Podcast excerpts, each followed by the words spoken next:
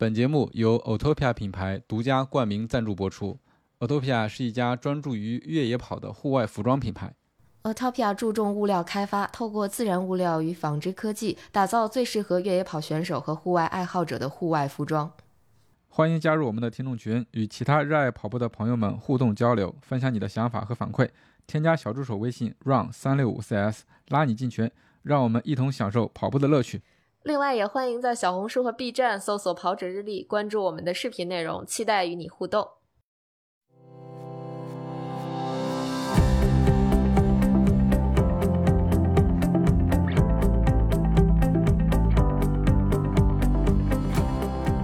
大家好，欢迎收听跑者日历，我是一直想参加铁人三项的男子。Hello，大家好，我是最近对铁人三项感兴趣，但是可能未来不一定会尝试的佳宁。大家好，我是飞不起来的不会飞的巴斯。欢迎巴斯。对，今天我们请到了一位重量级的嘉宾巴斯。那巴斯刚才说他自己不会飞，其实我觉得他快飞起来了啊！只要给他个翅膀，他就可以飞起来，因为速度太快了。大概介绍一下巴斯吧。巴斯他是中国一位特别厉害的铁人三项赛的选手，在刚刚结束的2023年 Ironman 世锦赛，他获得了全场第六，前呃年龄组第三的好成绩。那这是他的这个运动表现，大家其实都是有目共睹的。其实我想说一下我心目中的巴斯啊，我第一次知道巴斯是因为我们一个共同的朋友，他是一位著名的摄影师啊，叫八千。那年应该是二零年吧，我们都去跑那个宁海越野赛啊。八千他说他要拍一位叫巴斯的人，那是我第一次听说巴斯这个名字。我说那既然你也去了，那你就拍拍我呗。然后八千说那个估计困难。我说为啥？那你得跑快一些才行。我说什么什么意思？看不上看不起我是不是？然后后然后后来才知道他拍的这个巴斯拍的是跑的是相当的快，我肯定是追不上的。而且如果八千如果要拍巴斯的话，那肯定是拍不着我的，因为我差的太远了。所以我才知道巴斯这样一个名字。他后来才知道他是一位啊铁人三项的选手，而且知道他非常的厉害啊。包括在社交社交平台上看到他的一些训练的视频，包括他的一些输出，都觉得他平时的训练都非常的刻苦。然后呃还有一个细节就是说。他在这个比赛当中特别有规划，就比如在换装点的一些装备的呃一开始的准备，包括整个到了换装点之后的呃整个的流程都规划的特别好，所以就就觉得他是一个特别有规划、训练特别认真啊，然后训练特别刻苦，呃，最终才会取得这么好的呃成绩的一位铁人三项运动员。我怀疑你把巴斯想说的一部分都说掉了。啊，有吗？都我都没有准备好，因为我感觉就是咱们这次聊天都是聊天嘛，结果一来就一顿夸，然后我都懵了。不会说了？真的吗？哦，对，我都有点有脸红了。呃，那我说说我印象中的巴斯吧。其实我确实在线下。见过巴斯，但不是那种见啊，就不是说 face to face 那种说啊，巴斯你好，我是佳宁，不不没从从来没有过，对，因为我本来本人比较社恐，所以基本都是远远的看到过巴斯。其实跟南哥一样，我最早知道巴斯也是，呃，不叫最早知道，应该是最早对巴斯有一个深刻的印象，应该就是二零年的宁海，因为当时我也去了，然后身边很多朋友跟巴斯都很熟，所以就是知道了有这么一回事儿啊。我第一次把巴斯这个名字具象化到了某一个人，就是一个。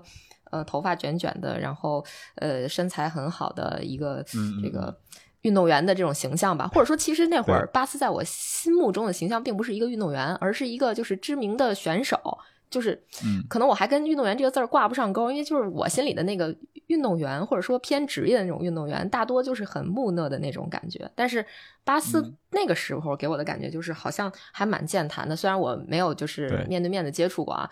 然后后续其实一直有关注，虽然我不是很了解铁人三项这项运动，或者说 Ironman 的这项运动啊，但是就后来老听到巴斯的名字，就一直一直在听，一直在听。然后巴斯的这个形象在我这儿就是一直在慢慢的。呃，具体化啊，确实，我今天在录这期节目之前也去翻了 巴斯的社交媒体，然后就觉得巴斯可能日常生活中和我们想象的那种职业运动员或者说一个专业的选手有还蛮有有蛮大的差别的。那我们今天就把巴斯请到了咱们的节目里面，跟巴斯一起聊一聊铁人三项，包括他自己。嗯，对对对，就就非常有幸啊，因为刚刚在就是结束了这个尼斯的世锦赛嘛，然后巴斯也取得了比较好的成绩。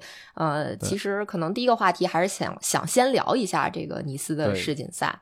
嗯嗯，所以那我觉得我们要不然先聊一下林海吧，因为 好呀，两位主播咱们仨都去了，对，因为两位主播都是通过林海认识的，这个倒是其实说实话，就呃临海就给。就是是我第一次参加的越野，第一次参加百公里，对，嗯，第一次越野跑比赛，然后第一次参加百公里。其实，在临海之前，为了备战临海呢，我报了一个呃所谓的越野跑的一个比赛，但实际上全部都是公路，然后那天还下雨，然后去备战，然后四十四十多公里，嗯，所以其实跑临海的时候是没有底的。然后第一个越野跑比赛也是第一个百公里，哇，当当时我就想的是就去一次吧，然后去一次。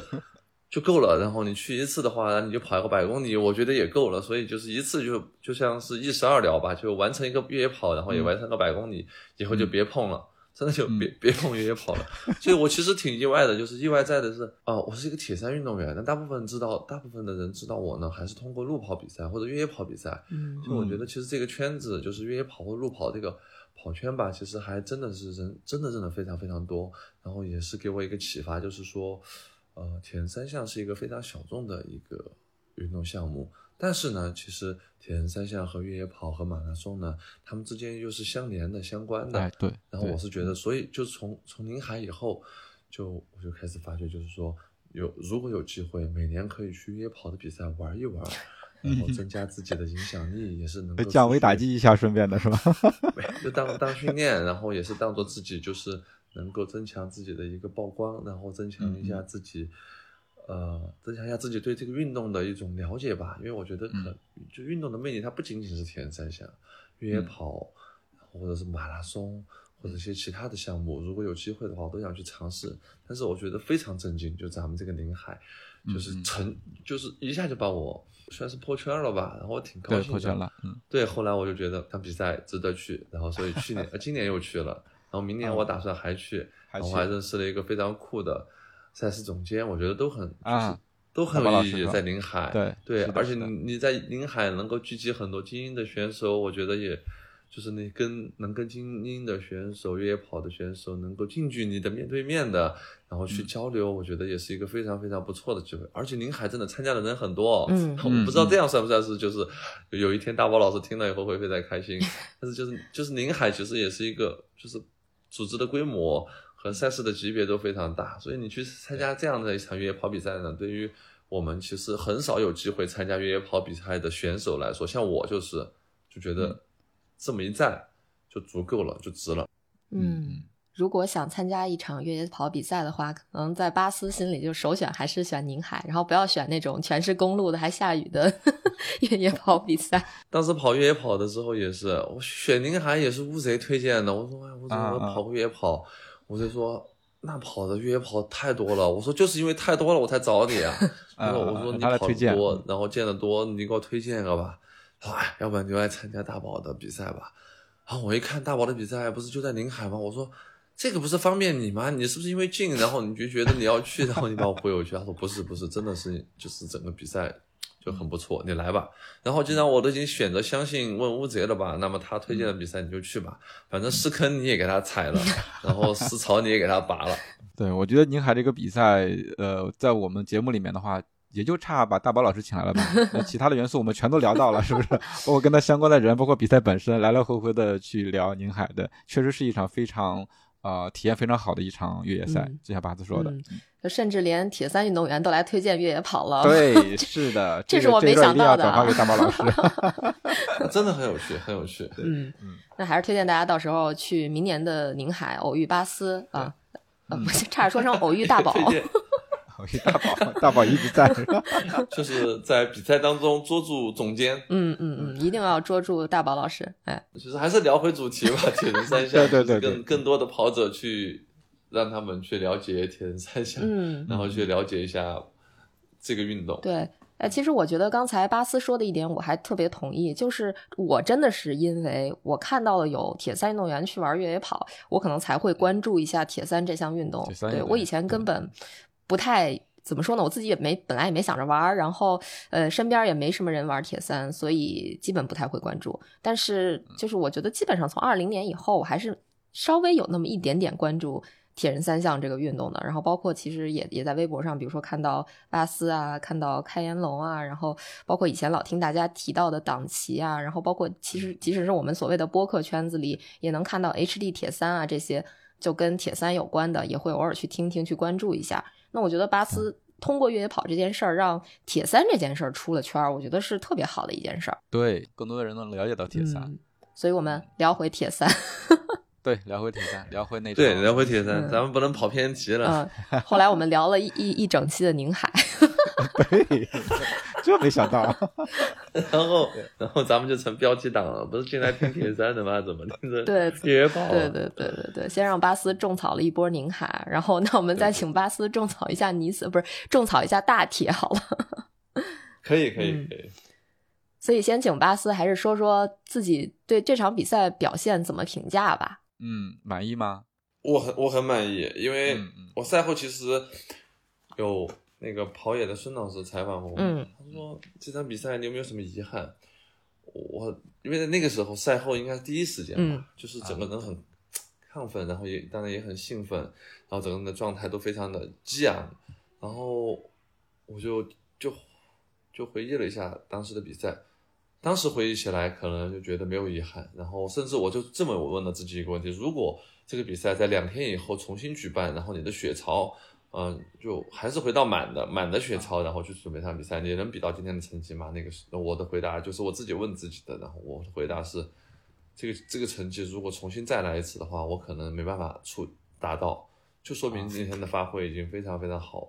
那现在我们再来。很细的、很冷静的去看后台的数据，因为已经过了差不多将近半个月了。然后我们去看后台的数据呀，还有就是看整个比赛的表现情况呀，啊，包括手表给出来的呃一些功率数据的分析和对应的心率和对应我们的爬升这些，就是相对比较理科一点的数据的看的话，其实还是有还是有很多。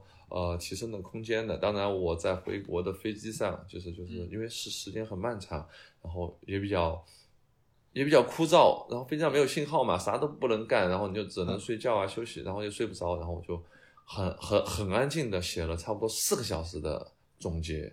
我我我码字比较慢，所以其实四个小时没没没没干多少事儿，但是我把整个比赛重新就完完整整的再回忆了一遍，然后结合自己的数据，我觉得。还是有提高的空间和进步的机会，但是就是希望这些东西都是理论值，希望下一次比赛的时候能够把比赛再做得更加的完美一点吧。对于我来讲，嗯，还不够完美是吗？就是那觉得提高空间在什么地方呢？呃，第一个就是幻象吧，因为确实我们。我回忆当时回忆的时候，就觉得自己的幻象其实就这些东西，它可能不太消耗你的体能，嗯，但是它会消耗你的注意力，或者你的注意力没有在上面的话，你的比如说你穿袜子呀、系鞋带呀、戴帽子啊这些比较琐碎的东西，它确实不消耗你的体能，但是它需要你注意力够集中，然后整个动作更连贯，然后有些动作呢可能是非必要的一些事情，它会消耗你的时间，那么这些东西其实可以让你的时间变得更短。然后让你的成绩变得更好，那么这个是其一，其二就是在呃，在整个比赛过程当中，特别是自行车吧，因为自行车它的占比时间是最高的，所以对。啊，在整个自行车的骑行当中，感觉自己有一段的注意力，因为它通过功率和心率的分析能看得出来，有一段的注意力它不是很集中，就是我也不知道自己当时在想啥，反正就是可能在欣赏风景去了，有可能。有可能是在干其他的事情，然后就，呃，就是整个表现不是的达到我们的预期，但总体表现肯定是没问题的。但是你把它拆成一小块小块的，就能够看得出还是有一些呃不尽人意之处。所以这也是我觉得，这个就是觉得比赛它看似是完美的结果，但它在过程当中肯定是有非完美的时候。那么这些东西才是真正。值得我们去回味、回忆和提高的，也是我未来可能这一年到整个冬季需要去关注的、需要去提高的、需要去重点去培养的。我觉得这些东西才是真正的最有意义的、最有价值的。比赛当中最有价值的东西，就是这些遗憾和缺陷。嗯啊，如果都完美了，那就进步不了了。都做到极致的话，可能下一次就是退步了。就是不断的做到极致。嗯，对，其实对我就希望的是。尽可能的更多的，然后更仔细的去发现问题，嗯，因为这些问题你是你只有发现问题了，你才知道，呃，才能够有进步的空间。如果你都觉得你自己已经很完美了，靠，那你可能完了，就永远都在原地踏步了。对你肯定永远都在踏步的，就是就即便我们国家就是我们中国的跳水是。世界一流了，但他们也在抠每一个细节，每一个技术，一点点的去抠，才能接近完美，更完美。嗯，哇，这个这个过程是很享受的，特别是在你觉得你已经很完美的时候，或大家都已经觉得你很很很完美的时候，你还得从这些所谓的完美当中去发现不完美。嗯，哇，就像是你在大海里面去捞一颗针，在整个呃，在整个一条河里面去淘一点点金，那个淘金的过程才是最最吸引人的。嗯。这个比喻实在是太好了，真的就是不断的一点点的，就是精进自己的每一个细节，在大太刺激了，太刺激了。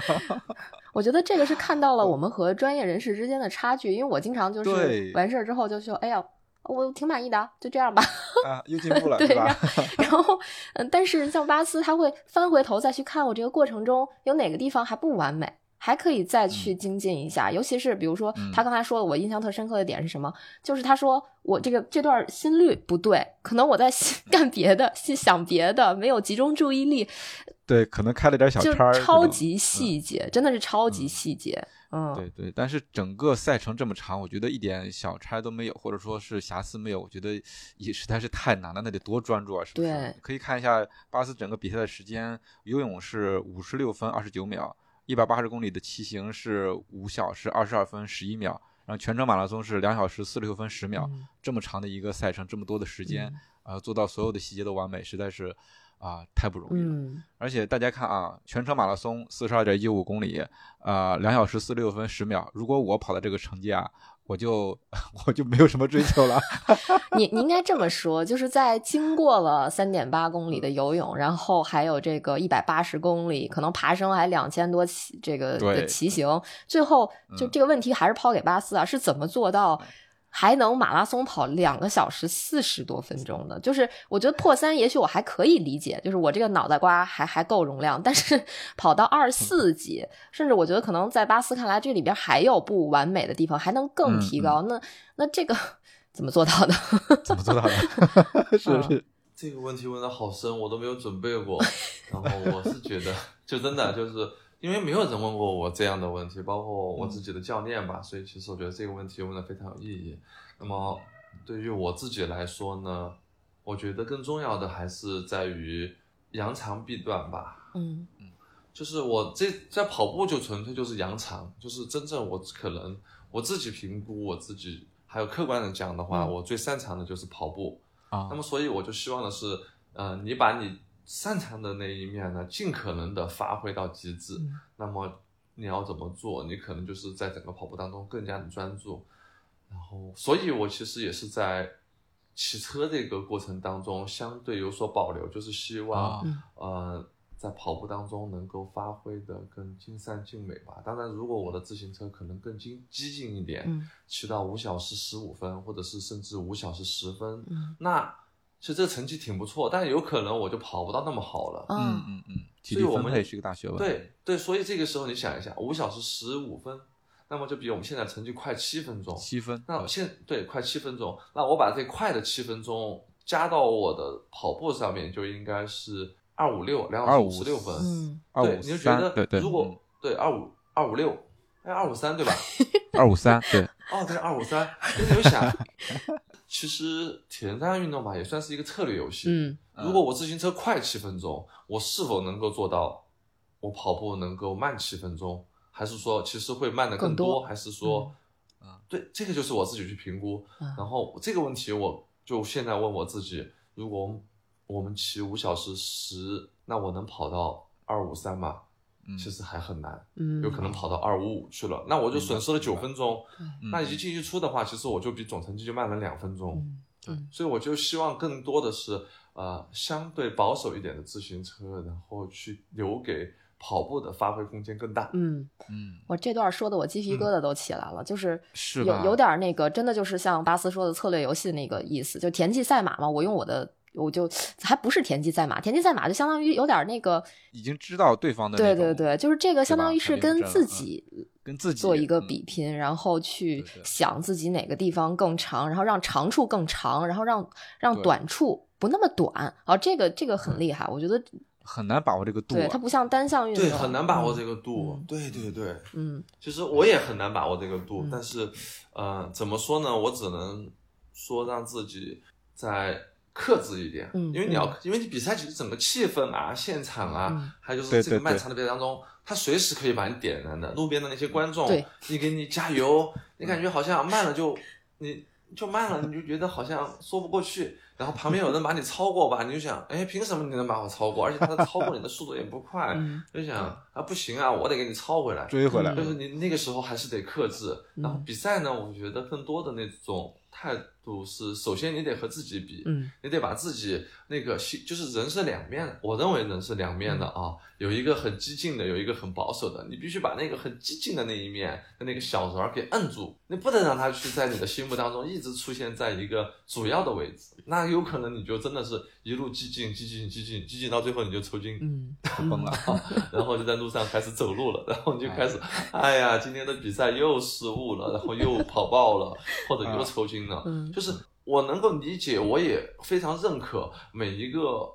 运动员在比赛当中把自己跑爆，那是他对这个比赛的尊重，然后也是对对手的尊重，然后也是对这个比赛认真的去准备。但是如果你要成为一个老鸟，或者是成为一个已经完成很多次比赛的一个运动员，你还出现这样的一个错呃这样的一个问题的话，我觉得就应该去反思你自己。因为我的教练曾经跟我说过，就是你在出发前的时候。在出发前的那一刻，你应该是一辆汽车，无论是什么样的汽车，你是一辆汽车，你是加满油的汽车。嗯，当你冲过终点的时候，那个时候你的油箱里面的油是刚好开完的。嗯，那很多选手有可能就是在还没有到终点的时候就把油箱的油开完了。嗯，那你可能就只有推着你的车到加油站了。不是烧机油吗？很痛苦。是，对对对，也是。所以你就要很明确，就是。你已经比了，就是你巴斯，你已经不是第一次比大铁了，你也不是第一次跑步了，那你要对自己很了解。然后其次，你要合理的去分配你的体能。那么你在你在比赛过程当中，你就要很很克制你自己的每一个举动，你不能激进，但是你也不能保守，因为有一有有有一种，甚至还会有一种，就是你冲过终点线了，你还有劲儿，给朋友发消息你说。啊，今天我冲过终点，我都还有劲，我感觉还可以再跑两公里。这句话要是被我教练听到，就是真的是如果发生了被教练听他，就觉得你不够职业，嗯，就是你不够职业。那你跑爆了也是因为你不够职业，因为你就是要合理的去分配你自己的体能，然后合理的去做这些呃配速上面的规划和体能的规划，加上你补给的规划和补水的规划。总之，它是一个很复杂的游戏，因为长距离嘛，它的呃容错率就会非常非常低，对吧？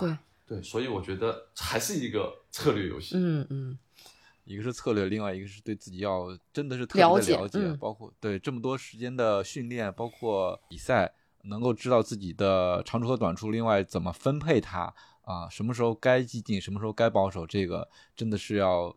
慢慢慢慢的去了解，做到对自己了如指掌，才能才能做到这一点。你就最后那通过终点线，油箱里头就是那么一点点油，或者说是刚刚好用完，这个度太难拿捏了。我觉得这 个好难呀，好难去嗯，怎么说呢？去平衡。而且就是因为我看到了朋友在前方传来的一些视频，就是在给巴斯加油，说前面还有就跑步的时候啊，说前面还有几个人。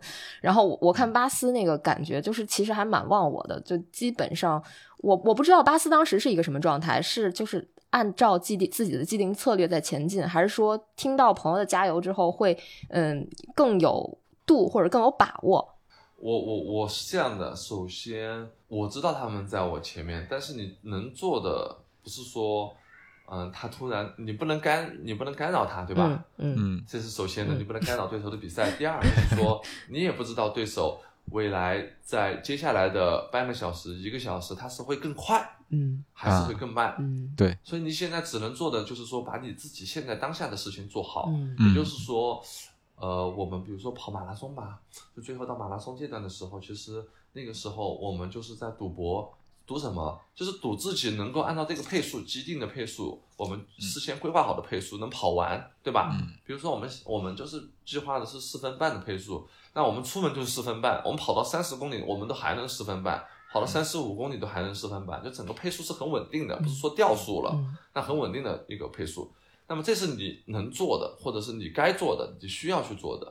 那么你还要赌什么？赌的是对手能够速度降慢。嗯，对你就是跟他赌的是对手的经验，或者是他对体能的分配。我要把我自己做得好，你还要希望的是对手是不是有可能在一次失误当中，因为他容错率非常低，他他有如果但凡有一次失误，比如说抽筋，或者是一下就电解质失衡，或者是有有一瞬就有一个补给站没有拿到能量胶，就导致他啊可能体能跟不上，嗯，糖原跟不上，就有点低血糖，就是要去。尝试的是，他但凡给了你一次你能够超越的机会，你就得把它抓住，而且牢牢的抓住，然后给他一个反超。嗯，啊，就这个还有一点点的心理战术，所以那个时候就是希望自己的是 自己在稳的当中去期待对手能够出现一些呃失误，但是你不能说，对，但是说实话，你不能说你要去希望他去出现错误。但但是因为这样子心太黑了，就是我还是希望对手能够完美的去，或者是去完整的去比赛，然后不要出现意外。但是呃，比赛当中呢，就是肯定是会有意外的。对对。只不过当他出现意外的时候，或者出现闪失的时候，啊，你就要把握住机会，因为其实他在等，你在等他，这是一个相互的吧。你在等他出现意外，他也在等你出现意外，所以是的得做好自己的，嗯。嗯，做好自己该做的，对对，做好自己该做的，嗯，对，然后你再看看有没有机会，然后能给你自己，然后突然他们有一个失误，然后你就要抓紧这个机会，因为下一次机会可能就没有了，因为大家因为世锦赛都是职业选手，水平都很高。你不能说大家都很完美吧，但至少有一次机会的时候，你要把握不住，就不可能有第二次了，很难很难。嗯，是的，是的，嗯，不仅仅是一个策略游戏，还是一个心理游戏，所以整个铁三这个运动都是非常的有魅力，非常有意思。对，我觉得还是挺吸引人的，至少从策略游戏的这个方向来说，对，可能我觉得巴斯算是绝对是算是我认识的聪明人，就是。就是我我这么评价是不是好像有点贬低别人的意思？但是确实是这样，就是感觉能玩策略的，就绝对是能够在这个里边能把这里边这小节儿都绕明白的。因为我绕不明白啊，就我我就不玩游戏的主要原因就是因为我确实在策略 上整不明白。我听这么多，我我觉得我学习到了很多，但是可能应用上不是那么顺溜，就还是得有脑子才行。即使你策略想明白了，但是真正执行的时候，你自己的心里还是要稳得住，要过得硬。嗯。是的，是的，是的。那我们就聊聊铁三这个充满魅力的运动本身吧。巴斯是最早怎么去了解、就知道铁三这项运动啊？怎么就开始了玩铁三呢？对，嗯，我最开始玩铁三的时候，突然想不起来了，是吗？有点久远，是吧？我在我在回忆那个时间，应该是一二年吧。嗯，一二年。嗯啊，嗯，然后是在网上，应该是一一年年底，我在网上突然看到，哎，有这么一个运动。啊，挺酷的，嗯，然后哎呀，在中国居然有，就是以前只是觉得这个运动离我们很远，甚至这个名字都离我们很陌生。我看到这运动，我就很想去参加，但我真的不会游泳，就是我会啊，当时那个游泳吧，就是啊啊，就是就是淹不了，但是你说游游个一百米吧，就非常非常喘了，就非常累了，都游不完。所以那个时候，但是对这个运运动项目很感兴趣啊，因为他们拍出来的照片非常酷，主要是被照片吸引了。就是那个时候我还是个大学生，然后看到这样的照片的时候，真的忍不住就觉得哇，太帅了。嗯，被点燃了。嗯，对，就是这样的。然后就开始准备说要去参加比赛，但参加比赛的话啊，参加比赛的话，当时就花了差不多一年的时间吧，然后去学游泳，然后去练跑步。然后参加了人生当中的第一场比赛，你别说，人生当中的第一场比赛就对我来说印象其实挺挺大的，影响挺大的，因为那场比赛是一个朋友的俱乐部，嗯，俱乐部形式的一个俱乐部的比赛，然后在云南的抚仙湖，啊，然后我去参加比赛，居然得了我们那个年龄组的第一名，出道即巅峰。最赶巧的是那个年龄组的人非常少，所以这个第一名对我这个第一次参加比赛的初学者来讲。是尤为的珍贵和珍惜以及意义非常大，然后就从此就走上了铁人三项这条不归路吧，因为你就觉得这个运动太酷了，然后你还能拿到第一名，哇塞，你是不是有天赋？然后你就开始不断的去投入时间，投入精力，然后投入一些装备，然后你在投当中，它又是个正向反馈，就你越投入。他的成绩涨得越快，这当然不是说就是一定花钱才能氪金这种东西，就是你还是要花时间去训练，对，你还要花精力去研究呃训练方法。当然，你还是会买一些好的装备。那个时候装备很初学，很入门，嗯，然后无论怎么样，就是你花了时间、精力和钱去做了投入，你确实你在成绩上能够反映出来，你在越来越快，嗯。那么其实这种这种获得感和成就感和这种相互之间的这种促进感呢，就会让你不断不断的再去投入，然后直到现在。我都觉得，我花了时间，因为现在我的装备已经非常非常好了。此时此刻，就是现在的装备非常好，但是我的我花的时间和精力在投入当中，你会发现还能进步。嗯嗯，这个运动已经陪伴了我十一年了，你都还在进步，太酷了！而这种感觉真的是在是，就是我自己在，呃，那个时候阅历很少，然后在整个阅历当中，你觉得很多事情它是没办法做到，就是你的时间投入的，就是呃精力是。正向反馈会给你一个比较好的结果。嗯，这项这但这个运动到至今为止给我的这种感觉依然是像当初是一样的，所以就觉得你还可以投入，你投入了以后，它还可以再帮你去增加你的时间，缩短你的时间，然后增加你的成绩。哇，真的太酷了。嗯，然后就开始一一发不可收拾，一发不可收拾，然后到处去参加，就是那个在读书，然后就跟我们的辅导员请假，跟家里面。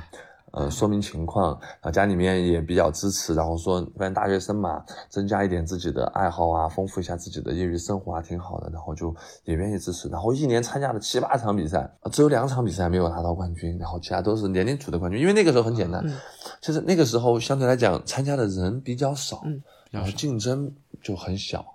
然后第二呢，就是说，呃，你要每个地方都去吧，其实也不可能。然后你就尽可能的去，然后去的那些地方呢，因为你有个有个系统的，有个周期性的训练嘛，还不那个时候还不叫系统训练，有有个周期性的训练，就能够帮助你去提升成绩。嗯，然后就拿了几个冠军，挺好的。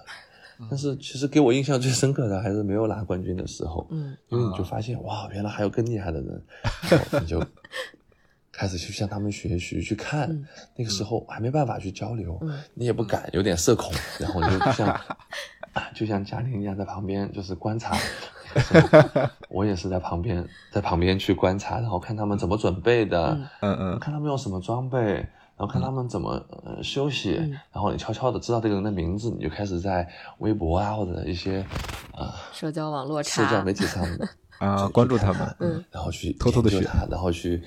去默默的去关注他，然后去模仿他。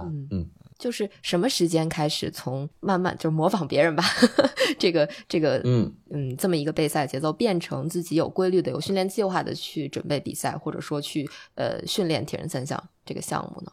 我那个时候都叫瞎练，然后到了一四年，就觉得你因为铁人三项它最开始我们参加的都是短距离的嘛，标铁，然后总的距离才五十一点五公里，也是奥运会距离。然后你开始就是人嘛，都是不甘于现状和喜欢挑战极限，大部分的人应该是这样的。所以你开始参加标铁，参加完就开始参加双倍，像那个时候威海有双倍铁三，有三倍铁三，然后国外也有七零点三和 Ironman。他们那个时候就和队友一起，就属于是陪队友去参加 Ironman。然后那个时候他们，你你陪他们的过程当中，他们也是陪你，因为他们已经参加过了，而我是。从来没有参加过大铁的一个小白，然后所以他们也能够给你现场的指导啊，所以这样的机会呢，就大家就会结伴的出行，然后一起去国外参加比赛。那么到了那个一四年的兰卡威，记得非常清楚，天气非常非常的热，嗯，然后我们去，还有党旗大哥带着我们一起，还有那个时候还有天津的陈达杰大哥，然后还有重庆的像曹俊宇啊，大家还是中国人，可能。还有那个时候还有广州的很多朋友，像 Rosemaria 这样的，就可能还是有二三十号呃二三十号人吧，因为马来西亚相对比较近，然后就参加比赛，全都是前辈参加这样的比赛。其实你跟他们一起去，你会觉得非常开心，而且能学到很多。因为大部分我们的时间都是在线的去聊天，然后能够线下的话，那是宝贵的机会，你就要好好的去去学习、去模仿，然后去交流。因为中国人跟中国人交流肯定是没问题的。英语我是相对比较差那个时候，然后。参加兰卡威，那个时候还在十八到二十四岁年龄组，也就是说年龄组最小，报名才我记得当时报名才九个人，然后出发的时候好像才七个人。但但是我们也不知道，就是那个时候什么都不懂。当时我的目标很简单，就是完成一场打铁的比赛。嗯，哇，那个时候你才可以真正的叫 Ironman，因为那个时候那个时候我的微博的网名是叫铁人三项爱好者。但是我因为我还是想过要把自己的那个就是那个 title 嘛改成 Ironman，对巴斯。但是你要要想把自己的 title 改成 Ironman 巴斯，把一个前辈说你就必须参加一场 Ironman，嗯，然后我就说去吧去吧，反正完赛就好。因为大铁就我没有接触过，也没有没有尝试过这么长的距离，嗯，然后运气非常非常好，那个时候比完赛了，我都不知道，我都不知道自己的名次，反正就是很开心，嗯，比完赛了给父母打电话都哭着，哇，完成比赛了，十一个小时不到，就十个小时五十多分钟，然后。那个时候还是学生，那个时候都还是学生。然后你打的是国际漫游，我都长话短说，说了两分钟。我说不行了，我得挂了，我这话费要欠费了。太可爱了。对，然后聊完了以后，第二天很不节制啊。第二天中午的时候，早上我们就睡了一个大懒觉，然后中午的时候，一小波中国人吧前辈，然后就说一起去吃个午饭。然后吃午饭的时候就喝了点啤酒。一四年还要喝酒，那个时候，然后就把自己喝，又中午，然后又很累，身体又比较疲惫，然后我就喝了两还两罐还是三罐啤酒，就把自己喝醉了，哇，倒头就睡，就吃完饭了就回到自己的酒店就开始睡觉。你知不知道？就我都不知道自己是第一名，然后甚至就错过了颁奖，然后什么都全部错过了，就你完全没有准备。后来才是组委会发邮件说，哎，你这个事情 已经错过了，哦。那个那天是拿了那个夏威夷的名额，嗯，但是我不知道要颁奖，哇，我都不关注这些，因为那个时候真的就是你你不关注，所以你就你你没有这样的希望和期待，你就不会去关注这些东西，不会去关注呢，你就就把这些活动都错过了，嗯啊，然后后来那个奖杯都是过了差不多将近一个月才寄到我家里面来，寄回来了是吧？对。对对对对，就是我第一次参加比赛，然后就按照这样的方法吧，然后开始准备一五年，二零一五年的第一次夏威夷就是世锦赛之旅。其实世锦赛对于我来讲，殿堂级，绝对的，世界级，对，神圣的。但是我自己是没想到的是自己的运气会那么好，就第一次参加铁人三项的比赛就拿到了年龄组的第一名，然后就可以有资格去参加 Ironman 的世锦赛，在美国的夏威夷，嗯，真的像像梦一样。嗯，然后这一年呢，就开始刻苦的训练。那个时候才有意识的去看，就基本上就没怎么熬夜，然后把啤酒就是酒就基本上就就很少喝了，就还没有戒那个时候，但是就已经非常非常砍了很大一部分了。就是从就是平至少你就比如说你比如说你一个星期是两到三次，就变成了一个月一到两次了，非常非常少，基本上就很克制了。因为你觉得这种比赛你能去，真的就是祖宗八辈的那种福气。所以你不能，你不能懈怠呀，嗯，你也不能去，呃，不认真准备吧，就是真的叫做倾尽自己的全力去准备，然后再去参加比赛。那个时候就开始，呃，有办法去系统的去提高自己的一些短板，提高短板。因为其实那个时候没有长板，主要是 那个时候三项都是短板，然后你就想的是都是提高短板，嗯。我操，这个第一次去参加大铁，第一次比大铁就 KQ 了哈，就就就我们这叫 K KQ 哈，就就可以去 Kona 了。我觉得，而且还不自知，还喝酒去了。对，完全不自知，这太牛了，这真的特别牛，就是真的有一种云淡风轻的感觉。但这个云淡风轻得加括号，就是完全不知道，因为对。所以我就觉得巴斯，呃，跟铁三就好像巴斯在玩一个特别有意思的游戏，但这个游游戏有意思在哪，并不是因为它呃特别简单，而是因为它有一定难度。但是巴斯就是，嗯。就是这个游戏给他的反馈都是特别的正向的，特别及时的，即使中间有一两次失败，对吧？通关游戏。所以说，对对对，但巴斯可以一直一一直玩的特别爽，然后自己乐在其中，然后不断进步的那种感觉，特别好。嗯，能找到一个这样的让自己感觉到这么爽的运动，我觉得也是非常难的，非常非常幸运的。对，我觉得就是还是有肯定是有一些些运气的成分在里面，但是你从巴斯的描述里边能知道，巴斯其实对这个事儿是很看重的，就是能够嗯怎么说？我觉得一般人。都不会干这种事儿，为了一个比赛，一年就可以把自己还，我不知道是不是还蛮喜欢，嗯，喝酒的，都戒了，对，就是或者说一个一个蛮日常的一个活动都给他戒掉了。我觉得反正这事儿我干不了，嗯，这确实很很厉害，很厉害，就你非非常非常自律了。那准备了一年之后，第一次 Kona 之旅怎么样？哇，第一次参加扩纳，那个要又要开始，就是有可能是一个长篇大论了，因为真的，这是一个很土，就我很土的。然后去扩大的时候，那个时候兴奋真的是什么叫，就是那个感觉怎么跟你形容？他呃，就是咱们咱们平时去参加一些嗯 Ironman 的分站赛吧，他也会有那种 e-sport，就是那种铁人村啊，那东西展参展的商品就跟咱们国内的马拉松差不多，就非常琳琅满目了。然后你要是去到那种夏威夷，你你去看那个逛那个铁人村的时候，哇靠，那个东西就是你在书上那在网上能看到的，然后当下最流行的、最时尚的、最前卫的、最前沿的。所有的装备、吃的、喝的、穿的，然后测试的都有，而且你能看到、能摸到，还能尝试，嗯，那简直就是陈焕生进城，样样都很喜欢，眼睛都放光，大开眼界。说实话，对，说实话，就是去第一次去夏威夷的时候，可能有差不多将近三分之一的精力都是在好奇和看。和去，呃，就是就是就是，当然我也有有去认真的去准备嘛，就该训练还是得训练，但是就是还会花很多的时间去逛街，就是你要知道，就是男生逛街起来也非常恐怖，就是像女孩子逛商场一样，但那个时候就是逛铁人村，你就感觉这个就是我的天地，然后你每天都在那逛，你每天都在看，然后还希望在路上能够遇到，能够遇到那些明星，世界明星，嗯嗯嗯。哇，世界冠军你也希望在路上能遇到，然后你跟他打个招呼，合个影，哇，赚了，你就 真的。然后你每天要走一万多步，就那个小腿都走胀了，都还你都还觉得，嗯，我还可以走，你今天说，嗯，今天今天逛完了，明天还要来。就 是就是，其实很消耗的，就逛街啊，或者是去逛这样的 e-sport，其实是非常消耗的。那那个时候完全不觉得，整个人就是在一个好奇，在一个完全全新的世界。然后你还要去买买买买，买很多纪念品，然后给国内的朋友带回去，像帽子啊、T 恤啊这样的，或者是马克杯啊、钥匙环啊这样的，然后给他们带回去。全品类。哇，我觉得买了一万多。哇塞！就它这东西也不便宜。对对，东西也不便宜。然后你一看到，哇，这东西离你那么近，你不买亏了，买。然后一刷卡的时候，你也不觉得贵，到回去还信用卡的时候，你就知道，哇，当时怎么这么冲动？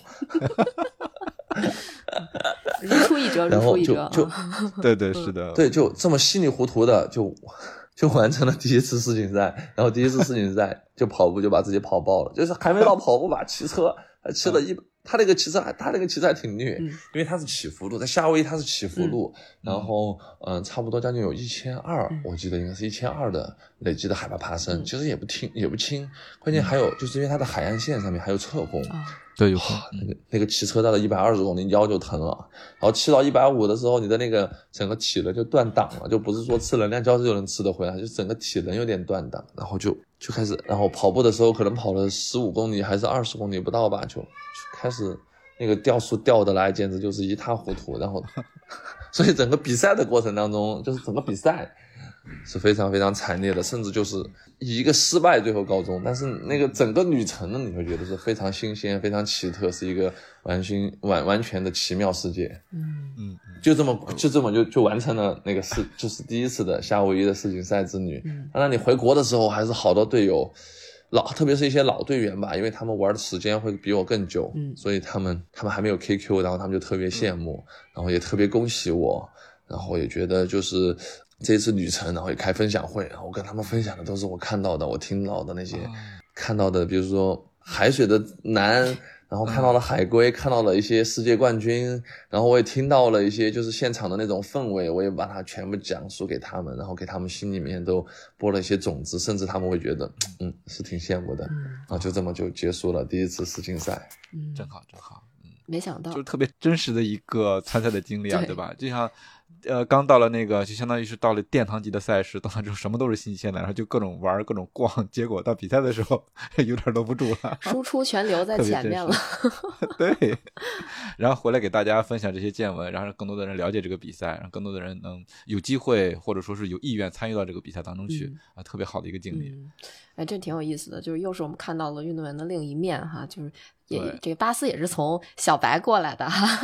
对，是那巴斯跑一一开始游一百米也是呼哧带喘的，是不是？其实问个尖锐点的问题吧，那巴斯在这个嗯，这么长时间以来，就一二年就开始玩铁三，到现在都有十一年之多了。那这十一年中有没有什么时候是特别沮丧、特别想放弃的时候呀？哎，这个问题我得好好想一下。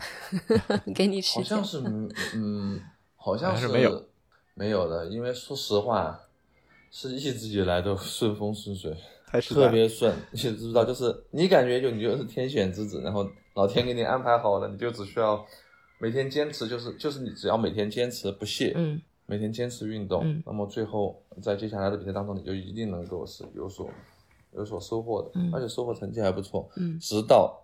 去年，Kona，对，去年的 Kona，就是赛前训练晚上崴脚了，赛前大概四天崴脚了，然后赛前两天就感冒了，然后就你最后的比赛名单上面你是 DNS，啊，你准备了差不多一，就去年因为特殊情况，然后你有两年没有去夏威夷了，然后去年你好不容易去，也就是说你是积蓄了两年的功力，想在二零二二年。夏威夷，嗯，好好的干一票，对吧？有所做，好好的表现一下。结果我，用四川话说就是“哦豁”，哦，简单的两个 然后你就，他就老天给你开一个玩笑，就说兄弟你，别玩了。然后整个人就 emo 了，emo 了。啊！而且你知不知道，就是我们住的地方，就离赛道很近，嗯。你可能站在阳台上都能看到别人在骑车，然后你还在那儿咳，看别人骑车，哎，他整个人的那个状态到了人生的低谷，就是别人跟你说再多道理，真的没有用，嗯你得用时间慢慢的去消化。但现在回忆起来，就就有点，有点，有点讽刺吧，就感觉自己好像人生当中应该有这么一劫。嗯，然后你就你就是就是因为你觉得太顺了，然后老天觉得没有什么故事应该是像这么顺的，然后就给你当头一棒，把你敲醒吧。嗯，这也是一个问题。然后第二呢，就是说，当时的时候真的想过要不要继继续玩，因为其实身体很快就能恢复，你感冒了嘛，身体就十天半个月就能恢复。但更关键的是你的心理，你就觉得这个运动那个时候你在反思这个运动还能不能跟你。继续陪伴你下去。你要是，甚至我有想过，如果我不玩这个运动了，不从事这个项目了，我该干嘛？我都该规划其他的领域或者是其他的圈子了。你规划了一圈，你发现，啊，你已经走投无路了，还是玩铁三吧。真的，因为你，你就你身边的人，你的朋友圈，你的你的很多就是你的圈子，然后你的很多朋友都还在这个圈子里面，你觉得好像你不玩这个运动了，太可惜了。然后你还有很多的，还有很多的梦想没有完成，所以你觉得就此放弃吧，你就注定是一个凡人，你就应该在这个时候，哦，继续负重前行吧。然后，就这样慢慢的一点，真的一点点走出来。到今年比赛前夕，我都觉得还没走出来。嗯，只要是比完赛了，我觉得才自己走出来。因为我觉得今天这场比赛，或者是在半个月前这场比赛。其实是为了去年那场比赛而比的，嗯嗯，就是对，因为你练了很久了，你去年练了两年，嗯，加上算上今年你练第就是已经是三年了，嗯，三年没有比赛，你总得把这三年有个交代吧，是好是坏你总得，你不是自己说你你说你自己很厉害，还是说你自己说你自己训练每个周训练的时间很长，确实也是，但是最终我们得以成绩来定论，所以你最后这个成绩。上周这个成绩算是给自己去年的没有参加比赛 DNS，嗯，算是给了一个很好的证明。我巴斯，我，巴斯还行，巴斯还能出成绩，巴斯还能创造奇迹，巴斯未来可期，所有就巴斯继续加油，巴斯前途真的是一片光明。但是你所有东西，你所有人都对你有信心、有希望、有期待，你得坚持走下去，因为你带着很多人的希望和想法和期待和。使命，但是我觉得也不需要把自己扣上很高的帽子，这样的话你会觉得负担很大。但是我就觉得我在坚持做这样的事情的时候，我觉得很多时候也算是给大家一个很好的一个例子和故事吧。我觉得打不倒，嗯，就是打不倒，打不倒巴斯。如果倒了，其实我觉得也很正常，再扶起来。因为我不觉得，对，我不觉得倒了的人就是呃，就是弱者或者是是懦夫。嗯嗯，但我觉得我的性格就是。你还得把这件事情做完，嗯，所以今年做完的时候，我觉得是在完成去年的一个遗憾，嗯，那至于未来要怎么走，我觉得今年的比赛已经告诉了我，接下来明年、后年、未来五年的目标和方向。嗯嗯，是是，差不多是这个感觉。讲的太好了。对。就是我怎么感觉突然气氛一下沉重，从顺风顺水，然后到了嗯，可能算是二二年的那会儿，算是跌入有点跌入谷底的意思。就其实就像巴斯说的，我觉得关注铁人三项这项运动，在二二年呃关关注这项运动的人，在二二年年底的时候，其实都在关注 Kona，或者说很多人其实都在关注巴斯，关注其他的中国运动员，但是没想到呃，最终巴斯没有能站上起点。其实大家都挺遗憾的，也都等着今年的尼斯，想要看看巴斯是不是能够回来。就是其实我我相信巴斯在这个过程中还是背负了一丢丢压力的吧，很大的压力，很大的压力。因为首先你得自己给自己一个交代，这个是最基本的。就是我练了那么多年，我熬了那么多夜，嗯，我晒了那么多太阳，跑那么多步，我游泳的时候也喝了，我每次游泳都要呛水啊，喝了好多游泳池的水。然后自行车我也，我也就是把自己练的就晒得很黑，然后晒中暑了很多次。就这些东西你得给自己一个交代吧。你做了那么多努力，最后这个结果不太满意的话，我觉得当然肯定有些人生他的结果就是不满意。嗯。但是我还是希望自己在自己能够有奋斗或者有劲儿，然后身体说可以的情况下，我觉得我们就应该坚持走到最后。嗯。给自己一个交代，就算是这个把这个答卷。完美的画上一个句号，然后顺利的交卷，我们就等待成绩就好了。但是一定要有这么一件事情，没有这件事情的话，你做的所有努力，我感觉还是没办法很好的证证明自己这几年的努力和辛苦。因为我真的是就是这三年四年，舍弃了很多东西，社交，然后还有就是陪伴，因为我有小孩，我得陪陪他们，就没办法陪。社交啊，陪伴啊，还有就家人啊，朋友啊，对，很多很多很多。然后我也喜欢，我也我也喜我我也想去冲浪，我也想去冬奥会的时候，我也想去滑滑雪啊，没办法。嗯，所以你就觉得你做了那么多的牺牲，你这个事情上要是没有给你一个完完完完完美的句号，我你心是不甘的，绝对不甘。嗯，不甘怎么办呢？就得就得让自己振作起来，嗯，然后鼓励自己站上。站上起点，然后去把自己拼到底，他跑步自己跑到底，把这把这箱油开完，哇，就舒服了。嗯，耗耗尽最后一滴血，血槽空了，累倒，对，累倒在终点前。嗯，我觉得经过这一刻波折，经历之之后，能够就是那给自己的一个，就像你你刚才说的，给自己一个交代。另外，我觉得也也可以暂时的卸下了一些东西，然后去。啊，准备后面的这样的训练或者说是生活和比赛，这一关哇打过了，还打过了，对，是非常非常对，嗯嗯，这个 boss 比较难打，但是好在过去了，好在过去了吧？你你不能说，而且就你不能说这个表，就是咱们回到最开始的那个问题，就是那个话题，就你不能说这个比赛是一百分，你也不能说它是六十分，但是总归你把这场试考完了呀，你是我巴斯是认真对待的，结果我觉得，呃。一定要有，但是结果怎么样呢？它更多的是反映在这过程上。我只把这过程做好了，那么结果一定不会差。嗯嗯。那如果结果差了，我们大不了重新又再来，因为我们还年轻，我们还有很多机会。嗯，我们不会被打倒。嗯，对，我觉得就这个心态特别好。呃，尤其是我觉得经过去年的这种算是一个打击吧，然后能够。再站起来，然后取得这样的成绩，其实还是挺为巴斯高兴的。就作为我觉得关注巴斯的人，也一定嗯看看到这个结果，也一定会很欣慰。是的，为巴斯感到高兴。是的，是的，我真的 非常非常高兴。甚至 比完赛以后，就好多朋友就发消息给我的团队，然后给我的身边的朋友，就是现场能够去尼斯的朋友，给巴斯买个冰淇淋吧，我们。我 我在我在那个我在国外的时候。确实，拿冰淇淋比较便宜，然后味道也不错，因为好久没吃了，然后觉得我太香了，每天都吃一个，都吃了有点放肆，有点忘我了，有点有点不像一个，有点不像一个很严肃的运动员吃冰淇淋，就就感觉放松了很多嘛，是吧？那是太爽了，对，确确实是这个样子。呃，我跟佳宁在小米也是没少吃冰激凌，所以 日常生活中，巴斯还是一个，就如果抛开训练这事儿不谈的话，我觉得巴斯还是一个挺活泼的人，是吗？或者说人设上是一个呃好玩的那种大男孩的那种形象是吗？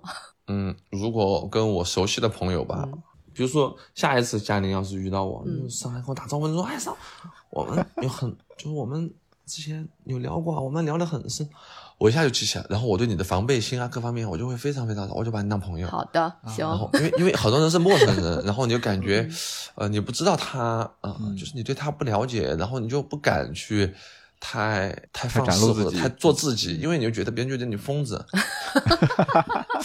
但是如果他关系好一点呢，熟一点，甚至我们可以约吃一顿饭，就发现，就是我觉得就是很多可能你的心里的那种，呃，顾忌和忌惮。然后你的防备可能会减少很多，然后你觉得，因为我觉得大部分我的状态都是很轻松的，因为我我是在和我熟悉的朋友之间。在一起交流，然后在一起生活。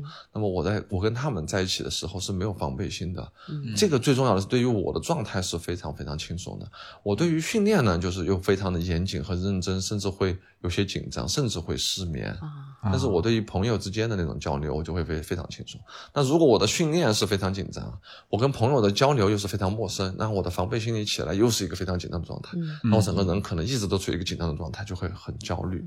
所以我大部分的时候。就是相对比较两面，然后啊，训练的时候会板着脸，或者是我就是我，大家看我的抖音，就是我有两个陪跑的队友，或者是给我递水的队友，他们要是在训练当中做不好，就是或者是没有把我的水递到，哇，这怎么样？我还是会就是会凶他们，或者是会给他们一些，就是会会比较的激动一点，然后会凶他们，或者会埋怨。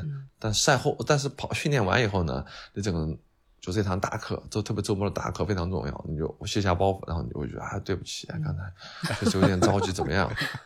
然后你又你又然后你再买瓶水给他，然后这样，他其实关系也很好，但是就是那种比较严，相对就是训练场的比较严肃一点，嗯，对待训练算是极度认真的这种状态，嗯，看得比较重，就是对于训练，因为我就是这个算是我的工作嘛，嗯，明白，就是运动和训练算是我的工作，那工作。当中的自己，我觉得还是比较的，比较的讨我自己，我都觉得有点讨厌，有些时候。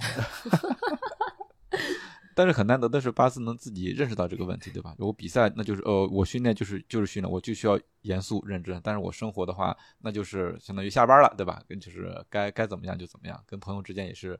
可以很开开心心的聊天，很随和的那种感觉。嗯，有有些时候你还刻意的会去找一些好玩的事情，或者是整一下朋友，或者是嗯摆一些什么东西，或者是你就故意去呃做一个呃怎么说，像是一个小丑一样一个人物。耍宝吧？就是这样，对耍宝，对对对，你们也用耍宝这个词语，我们四川也用。对，所以就是去耍一下宝。我觉得就无论怎么样，你要逗自己开心。嗯。嗯嗯，就我的目的是为了逗自己开心。啊，然后整个人放松，然后一张一弛，我觉得这样的话有度就非常好了。对，嗯，对，咱们也经常讲张弛有度的，就是这样子的话，其实你你两边都不会特别累，而且就是你能把生活里边把你工作就或者说训练的压力释放掉，我觉得这样就很好。因为我也挺闲的，回去翻了半天巴斯的抖音，就是挺多好玩的东西。啊，对对对，我我跟巴斯学会了处理伤口的方法，就是弄个小乌龟，是吗？对对，对那个小乌龟，他他那个伤的是特别严重的。但是以后如果万一啊，呃哎，不 太好，最好最好不要受伤。对，因为那个就是很困扰我的一个问题啊。你的那个创口，对吧？如果说是被衣服遮盖的那个地方，但真的是有可能会碰到衣服呀，就是还一个是影响它的那个恢复，对吧？另外一个衣服还可以弄，还有可有可能弄脏了。但是巴斯那个你是自己发明的是吗？太逗了。以前我和那个自行车专业队的队友我在一起，我看他们就是。就是背上鼓了一块儿，我说：“哎，你背上是装的什么一个一个监测器吗？”然后他才给我说：“并并并不是，就只是一个。”然后他就打开我给我看，这就是我我我就稍微再赘述几句，就是这个小乌龟吧，其实挺方便的，特别是在你的受伤的前期，你的伤口没有结痂，而且没有结一个很厚的痂的情况下，嗯嗯，它它还有一些组织液在外面，对对，然后你穿衣服非常不方便，甚至你就没办法出门。啊，然后你的那个就是你得裸露出来，但如果在背部、在腿部或在臀部、腰部的腹部这种必须要有衣服覆盖的地方，那你没办法出门，或者是就只能在家里面这样，就很不方便。那有个小乌龟，它可以把你的伤口和你的衣服之间隔开，而且还不会，因为你要有有些时候你可能出门以前不知道的情况下，你还得包扎一下，就是贴一下很大的那种大创口贴，贴上去 OK 没问题。那你出门就没有问题，他就把你的衣服就是也不会受感染，把你的衣服隔开。但是，你把它撕掉的时候，你的那个伤口又重新掀了一道，然后又得重新愈合一道，就是对你的伤口的愈合时间增长非常不利。所以最好的方法就是让它敞着，然后尽快的结痂。那么它就是在就受伤的初期，当然我还是希望大家不不要受伤，对，不要受伤，安全训练。但是这个也是就是说是属于没办法的办法吧。啊，我觉得特别好。我觉得这个如果说是有做医疗器械的机构看到的话，可以就是 跟巴斯交流交流，然后哦，我已经这么一个专门产品，我已经在申请专利了，因为就 想在一起。其实我以前就会，但对对。然后有一个朋友，他就这一次他看到我的抖音，因为因为因为这个抖音啊，就真的社交平台，嗯，就无论是视频号还是抖音，像咱们就传播速度非常快，嗯嗯，就有几个就是。商业思维比较敏捷的朋友就说：“是吧？这个赶快去注册一个专利，然后怎么样？那我就是在这周就已经开始申请专利了。瞧瞧这执行力，对。但是我觉得这个东西是帮我，也是帮大家。对，是的。我就觉得这个东西非常酷。好，我就觉得啊，这这可以吗？这他说可以啊，我们愿意支持你。然后我就说，那就当机立断去把这事儿给做了。嗯嗯。而且专业的机构来做的话，可能它的材质或者说使用起来更方便，而不是说咱们自己拿纸片啊或者拿胶带糊一下子扒一下子这样。是的，对，胶带会过，我那个是大力胶，哇，就周边还有点稍微有点过敏，然后加上那个纸片吧，毕竟它还有止血。对对。如果你用一些就是可塑性比较强的那种胶硬一点的胶，我觉得会更好。嗯。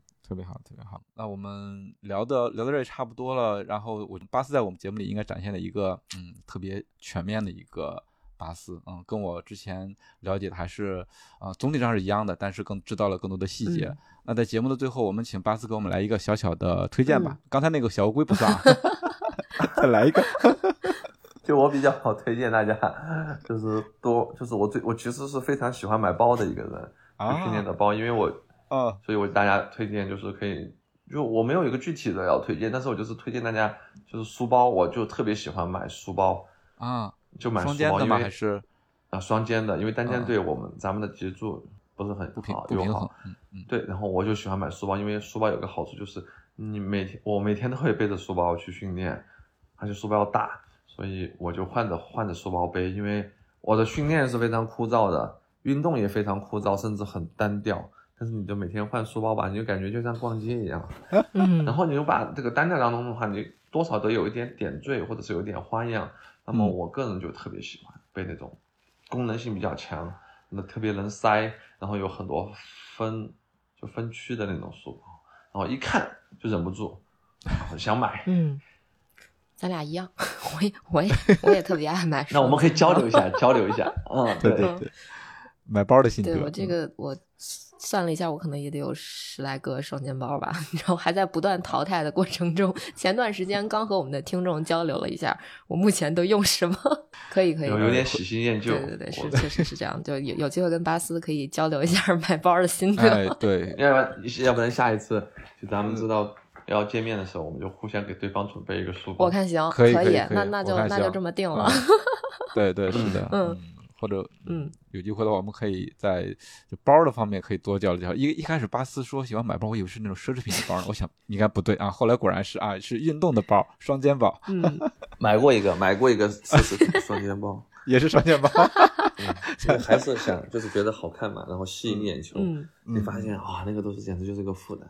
果然是你背上运动场，你把它放在跑道上磨的，你背到游泳池，你又怕那个水给它浸着，反正就是你感觉它就是个负担，就是你你得总考虑，就是对对对，受伤它不能擦着，它不能变脏，下雨你还得保护它，是的。然后你你要，然后你的有些时候你不小心，真的是偶尔，就你的饮料或者是水壶没有拧紧，然后沁那个那个水就沁了。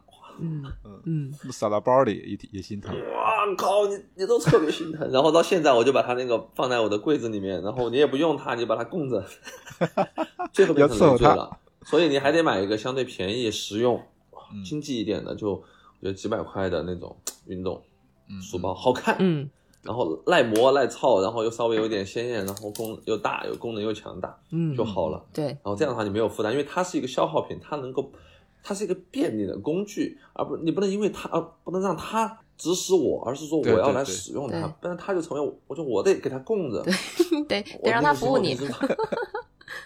我 还得给他买一个那种小，就是那个时候还得我有一个那种一个小的一块桌布吧，小桌布，哦，你给他垫在操场上，然后你再你才能给他放在地上，你这放在那个地上吧，就觉得哎总是磨着不好，然后这儿有水不能放，哇，太太多烦恼了。然后去健身房你也是就不能随地一丢，对对对。那放在你放在你有时候车上，有时候开车，有时候车上坐满了人，你又不能放在坐垫上，你就哦 就只能放在地垫上面，因为觉得就会弄脏啊，就是负担。